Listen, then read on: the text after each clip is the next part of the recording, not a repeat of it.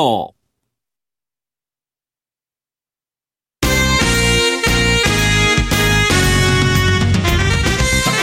マーケットアナライズマンデー皆さんこんにちは。松尾英里子です。マーケットアナライズマンデーをお送りします。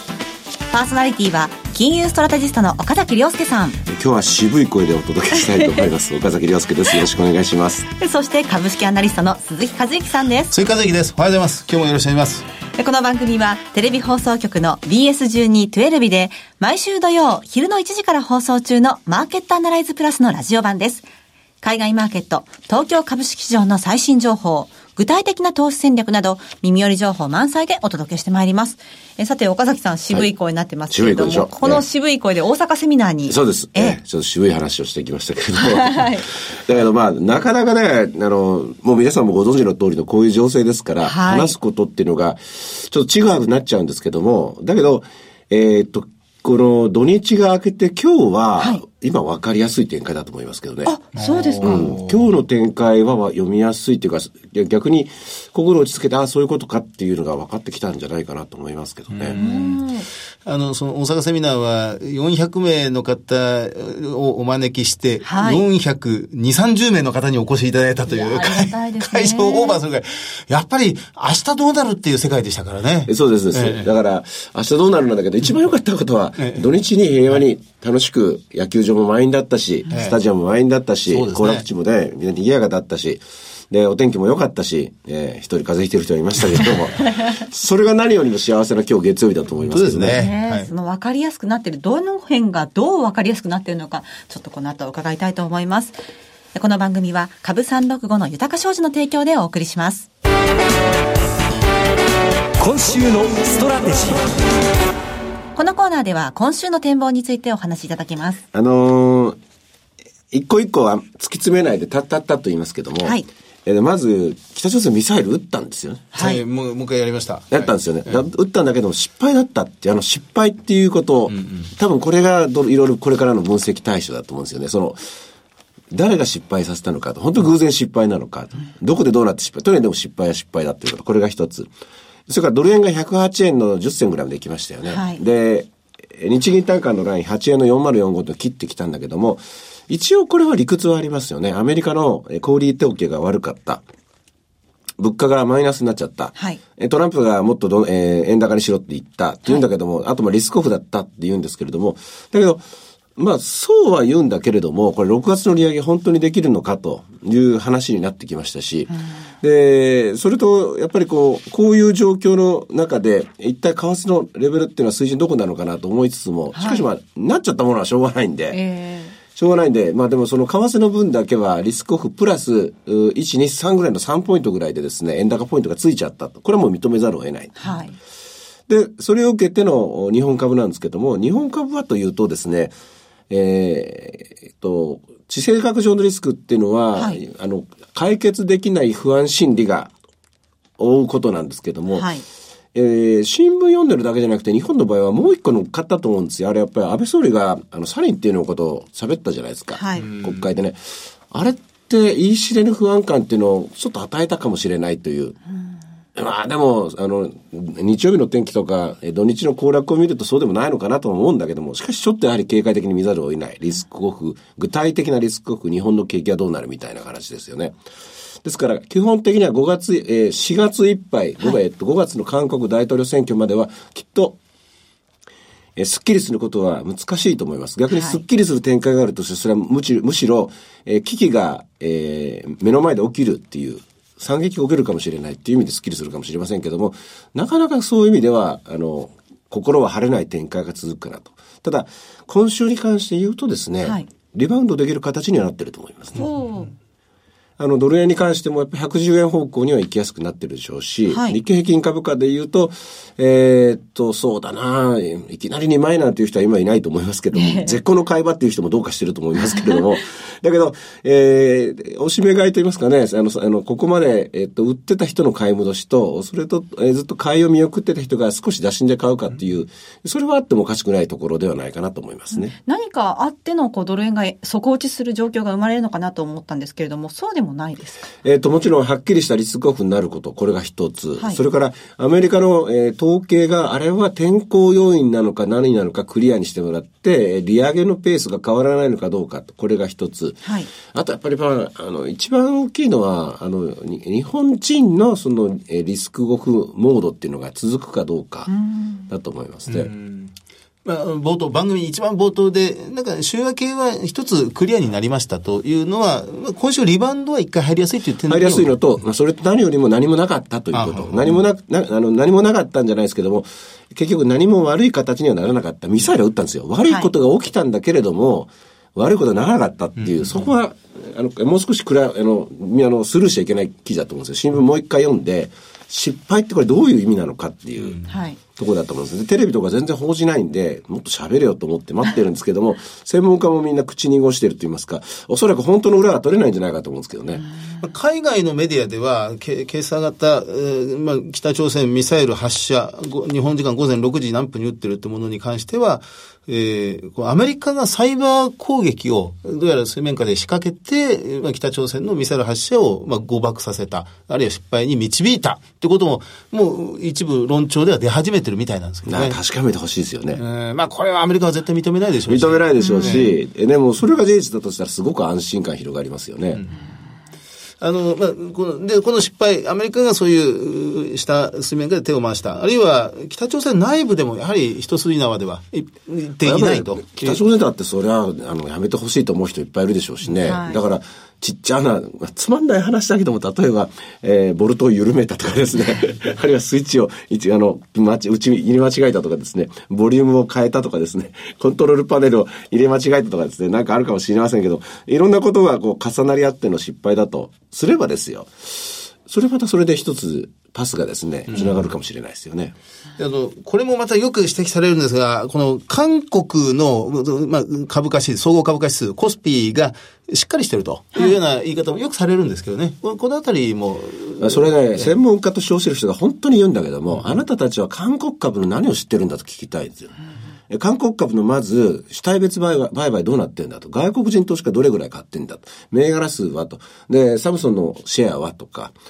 で、なんといってもこの韓国っていうのは、もうずっと有事というか戦争状態でもう50年、60年いるわけでんで、そ、ね、もうそもそも構造が違うのであって、うん、で今回の問題に対しても、これ負けちゃいけないんで、下がっちゃいけないわけで、知らんかはしなきゃいけないわけなんで、これチキンレースだと知ってますからね。ずっとこれ、この問題について50何年、チキンレースをしてるわけなんで、それは我々とは全然違う。で、もっと言うと、我々日本株っていうのは7割が外国人売買していてですよ。はい、外国人がリスクだと思えばリスクなんですよ。はいで韓国の場合は外国人そこまで持ってないんで、で、韓国の株が下がんないから大丈夫だっていうのは、それはね、それはアマチュアっぽいんじゃないですかね。韓国株はもう、もうなんと支えてもしっかりさせると。支えてもっていうか、やっぱ無視するというか、もう少し、じゃあ逆にその辺のこと詳しい人に聞きたいですよ。その、どうせ知らない人が喋ってんのを聞いてですよ。我々も一応専門家なんで、専門の話をしなきゃいけないですけど、鈴木さんも私も知らないじゃないですか。韓国はわかんないですね。値段だけ見てね、値段だけ喋るんだったら誰でも、それあの、子供だっておじいちゃんだっておばあちゃんってみんな喋れるわけですよ。えー、そんなことを、この 電波で、これ触ってないから大丈夫だって、そりゃね、それは、あの、井戸端会議とも変わんないですよね。わかりました。まあ、韓国はこれ、まあ、その、地政学的リスクに関しては、本当に語れば語るほどより深みにはまってしまいますんで、でね、難しいところ本当にありますが、はい、まあ、大きな不透明要素は確かに存在するけど、今は平和だと。ここの時点ではまだなとかなそうです。それが今日月曜日の一番の展開で、それを織り込む形で、い。くらかリバウンドするんじゃないかなというのが今週の見方です。はい、で、ちょっとあの、ポイントになってくるかなと思うのが、明日、ペンス副大統領、アメリカからやってきますけれども、あの、麻生さんと話すことになってますが、ここはどうでしょうね？あの、おそらく不安にさせるような話はしないと思いますけどね。はい、で、同時に、えっ、ー、と、経済会、経済首脳会談ですかね、そちらの方が一番重要ですから、ですから、えっ、ー、と、TPP ではなく、二国間交渉で、はい、えー、お肉なのか、野菜なのか、まあ、農産物っていうのははっきり言ってますけどね、それともやっぱり本数字の自動車なのか、具体的な品目が出てくるんじゃないでしょうかね。うんあの、これも土曜日放送のテレビの方のマーケットアナイズで矢島康秀さんにゲストにお越しいただいて、このあたりも触れていただきましたが、日米経済対話4月18日、まあ今週一番大きなテーマになってきますけど、為替がやっぱり人質に今回取られているということは指摘されてましたね。うん、まあ人質っていうか、あの、日本がいいとこ取りしてるのここですからね。うんだから118円から108円に戻ったんだけども、まあ一重に、えトランプラリーというか金利上昇する期待で上がって、で、日本の力で上がったわけではないですね。日本のお金が外に出たっていう、そういう、うん走しっかりと動いたわけではないですから。ですから人質というよりは、えー、まあ、そんなことしてると不均衡が広がっていくっていうことは誰もが分かってると。で、その不均衡の是正のために個別品目で対応する。これは選挙的には OK だと。しかし、はいそんなこと言っても当然拉致が開きませんから、えー、どっかでなんか違うやり方、つまり日本の景気をもっと増やしなさいみたいな。いや、一生懸命やってるんですけどねって言うんだけども、やはりどこがおかしいのかはっきりしなさいとこうなってくると。なってくるんだけれども、アメリカはアメリカで景気が良くなってくる、あるいはトランプさんの拡張政策が広がると金利は上がってくる。金利が上がるとやっぱりドルは強くなると。はい。だから結局また何のことはない元のまたの、また均衡点に戻ってきて、8円までいったものが10円とか12円とか、で、あの、今年の後半ぐらいにはですね、戻ってくると私は思うんですけどね。どれぐらいの水準までなりますかね？えー、どうでしょうね。それは今回のですね、円高水準がどこで止まるかだと思うんですね。8円で止まるのか、はいもう一回振り出しに持って、5円割れとか4円まで行くのか分かりませんけども、うん、あの、ある程度戻ったとこから1割、えー、1割ちょっとぐらいのですね、戻りっていうのは、為替動きますから、金利だけでですね。ですから、例えば105円から動けば115、6円ぐらいまで。108円で戻れば、まあ、120円近くまでは戻っても、止まればですね、えー、年後半にはおかしくは、別に違和感はないと思いますね。私はどういう経路をたどってもアメリカの金利は上がると思いますのでね。はい。あの、っていうことは、アメリカの経済は、まあ、今年いっぱいで見るとどうでしょうね。えっとね、経済は、景気はそう簡単には腰折れ、うん、折れないと思いますよ。はい。で、物価についても、統計の取り方とか、そのテーマによっては確かに鈍い時もあるけども、えー、っと、人手が足りなくなっている業種の賃金、はい。それから不足しているものの価格、例えば、あの、住宅とか、えー、住宅の賃、あの、賃料とかですね、こういうものとかですね。これやっぱり恒常的に上がっていくと思うんですね。あとは人件費系統ですね。えー、サービス業、小売はダメでしたけどね。そういうものが引っ張っていく形で、で、逆に良くないところはなかなか良くなれないみたいな。そういう二極化、アメリカ経済の二極化、悲しい話ですけども、どんどんどんどん分断というのはですね、はい、えー、と、都市部と沿沿岸部と中、中西部の分断に始まって、共和党系と民主党系との分断に始まって、えー、所得格差の分断が始まって、そして仕事による恩恵の分断っていうもうあっちこっちでですね、起きるのが、まあ、とにかくアメリカの今の宿命って言いますか、直面するリスクだと思いますね。いやどうなっていくのか。まあでもとりあえずは、はい、とりあえずは今週はできることからというと、はい、一旦はだからこれでよかったよかったということ、ほっとしていい週じゃないかと思いますけどね。はいえー、では、前場株365の動き、どうでしょうか？えー、スタートは247円から始まりました。えー、安値は202円まで行ったんですけども、戻って320円まで買われ、今は273円で取引されていますね。はい。現物指数、日経平均はマイナス57円ですが、小型株、えー、東証2部だとか、マザーズ、ジャスタックの方はいずれもプラスをキープしています。ボラテリティは、あの、ただ、その中でやっぱりまだ高止まりですね。23.05、はい、っていうかまあ、今23で収まってるのが不思議なくらいです。もっと上がってもおかしくないと思いますね。さて、えー、いろいろ展望していただきました。今週末には土曜日午後1時から放送していますマーケットアナライズプラスもぜひご覧ください。また、Facebook でも随時分析レポートします。以上、今週のストラテジーでした。マーケットアナライズそれではここで株365の豊か商事からのセミナー情報をお伝えします。広島でニューヨークダウ上場記念特別セミナー in 広島が開催されます。5月13日土曜日、12時半会場午後1時開演です。第1部は、遠蔵さんが投資法を徹底解説するセミナー、混迷相場をどう乗り切るか。そして、遠蔵さんと大橋弘子さんによる特別セッション。ニューヨークダウもついに上場。今注目のクリック株365の魅力とはが開催されます。第2部では、岡崎さんによるセミナー、新時代の投資戦略がございます。岡崎さん、広島セミナー5月13日です。もうこの頃にはね、今のこの有事の話っていうのは終わっててほしいんですけどね。そうですね。えー、一応もう連休を明けてますから、ゴールデンウィークも明けてますから、はい、ストレートに、えー、経済と向かい合う、えー、見つめ合うですね、そういうセミナーにしたいと思いますけどね。はい。えー、5月13日土曜日、広島です。会場は広島市中区平和大通り沿いにあります TKP 広島平和大通りカンファレンスセンターホール 3A です。ご応募のご連絡先は4月5日より開店オープンとなりました豊か商事広島支店にて受け付けます。フリーコール0120-169-734 0120-169-734受付時間は土日祝日を除く9時から午後7時です。えそしてその後は宇都宮での開催です。はい、ニューヨークダウ上場記念特別セミナー in 宇都宮。5月21日日曜日、12時半会場、午後1時開演です。第1部は、大倉隆さんと大橋弘子さんの為替セミナー、本音で言わせてライブ。そして、お二人による特別セッション、ニューヨークダウンもついに上場。今注目のクリック株365の魅力とはが開催されます。そして第2部では岡崎さんによるセミナー、新時代の投資戦略がございます。会場は JR 宇都宮駅東口より徒歩3分、アパホテル宇都宮駅前9階、TKP ガーデンシティ宇都宮シリウスです。ご応募は豊か商事宇都宮支店。フリーコール0120-997-365、0120-997-365、受付時間は土日祝日を除く9時から午後7時です。そして豊か商事のセミナー情報最後は大阪です。ニューヨークダウ上場記念特別セミナー in 大阪5月27日土曜日12時半会場午後1時開演です。第1部は大倉隆さんと大橋弘子さんの為替セミナー本音で言わせてライブ。お二人による特別セッション。ニューヨークダウンもついに上場。今注目のクリック株365の魅力とはが開催されます。えそして第2部では岡崎さんによるセミナー、新時代の投資戦略がございます。え会場は JR 大阪駅、阪急梅田駅が最寄り、OX 梅田ビル新館5階、CB 北梅田研修センター5階ホールです。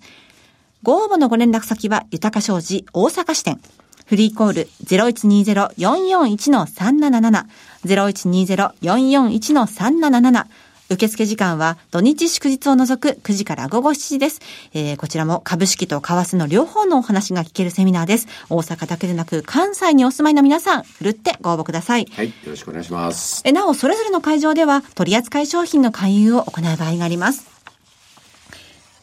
続きまして、毎週土曜日午後1時から放映中の BS1212B マーケットアナライズプラスからのセミナー情報です。えー、先週、盛況のうちに応募を締め切らせていただきましたリアルマーケットアナライズ 2017in 宇都宮なんですが、はい、えー、スペシャルですけど、決まりました。はい、はい、ここで発表させてください。え、はい。まずは、大和証券の木之内英二さんです。なんだ、早く言ってよってやつですよね。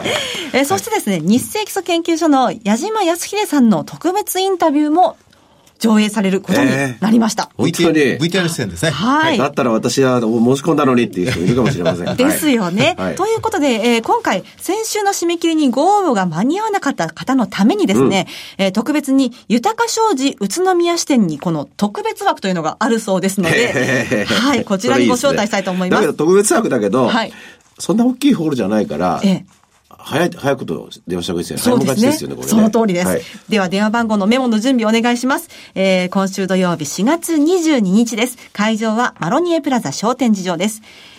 電話番号を申し上げます。豊か商事宇都宮支店。フリーコール0120-997-365。0120-997-365。受付時間は土日祝日を除く9時から午後7時です。えー、岡崎さん、鈴木さんはもちろんですが、木之内さん、矢島さん、そして鎌田さんのお話が聞けるセミナーです。これ矢島さんの V を見て、木之内さんがどういうアドリブを出すか、どこの引き出しを上げて、どのネタを出すかって、それが一番、もう今から楽しみですけどね。本音が溢れるね、セミナーですからね。うんはい、えー、宇都宮の皆さん、もちろん、栃木、群馬、茨城、それ以外の地域の皆さん、ぜひ、ふるってご応募ください。湘南新宿ラインで行けますから。はい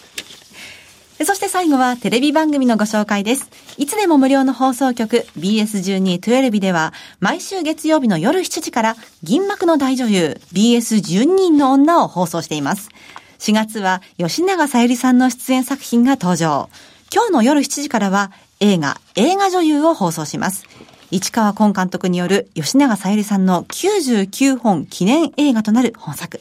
女優の一代記を熱演する吉永さゆりさんをぜひともお見逃しなく、来週も吉永さゆりさんの作品を放送しますのでお楽しみに。チャンネルの見方がわからない方は、視聴者相談センターへお電話ください。オペレーターが視聴方法をわかりやすくお教えします。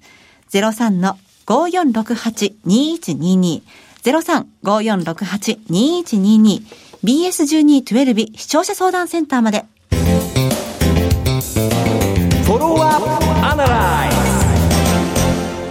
このコーナーでは先週放送の BS12-12 マーケットアナライズプラスについて振り返ります。その二世基礎研の矢島さんにお越しいただいて、まあ、アメリカ経済、えっと、まあ、日本の政治情勢、日程と、はい、もう一つ、その、教育無償化。うん、それに絡めた憲法改正論議がまた出てきそうだというお話をいただきましたよね。あれは、でも、最後の最後まで、なんか、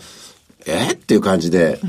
うん、まあ、矢島さんもその、え？っていうところを教えてくれたんですけれどもね。はい。教育と憲法改正がどう関係あるのかっていうね。まあ、それは教育っていうのは大事だってみんな知ってるから、はい、みんなが大事だから、だから憲法改正だっていう、